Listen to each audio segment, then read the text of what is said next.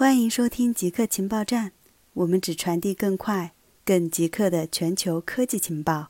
人工眼未来有望胜过人眼。香港科技大学的研究人员在《自然》期刊上发表论文，报告了人工仿生眼的最新进展。尽管科学还没有实现用仿生器官来重建人体，但人工仿生眼正向我们走来。科学家设计了一种半球形的人工视网膜。包含了紧密排布的钙钛矿光敏纳米线，用来模仿人眼的光感受器，然后再重建投射到该装置上的光学模式，展示了新仿生装置的图像传感功能。结果发现，这种装置可以通过重构人工眼观察到的图片而看见对象。仿生眼对光的响应比人眼更快，能在三十至四十毫秒内记录下光，能探测到暗光。一百度的视野低于人眼的一百五十度，在理论上，仿生眼能比人眼感知更高的分辨率。目前，研究人员开发出的概念验证原型只能创造一百像素的图像。卫星无意间跟踪到了物种减少。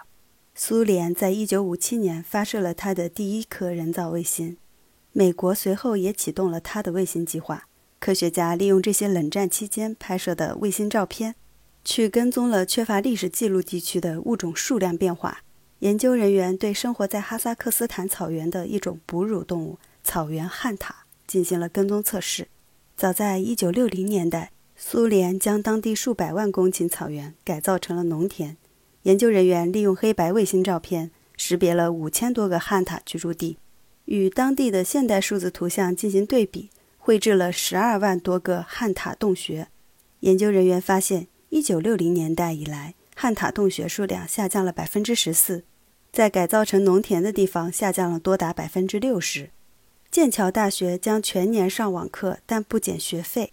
剑桥大学面对疫情所带来的各种压力与不定因素，宣布将在下学年，也就是二零二零年至二零二一年，全部在线授课。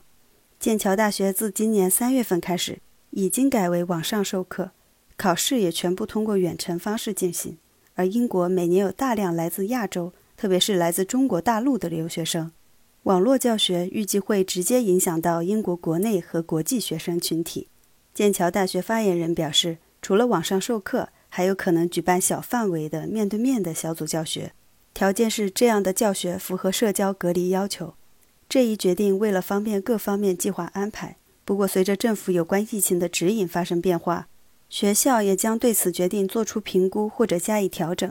英国政府已经表态，大学即便通过网络教学，仍然将收取全额学费。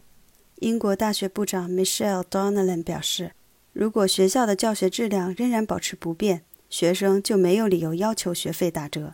但学生认为，维持学费不变很不公平，因为缴纳学费除了学习专业知识，也是为了亲身体验大学生活。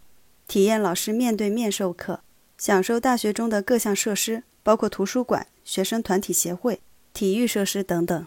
有专家预计，更多英国大学都将很快宣布下一学年的教学方式。以上就是本期节目所有内容。固定时间，固定地点，我们下期再见。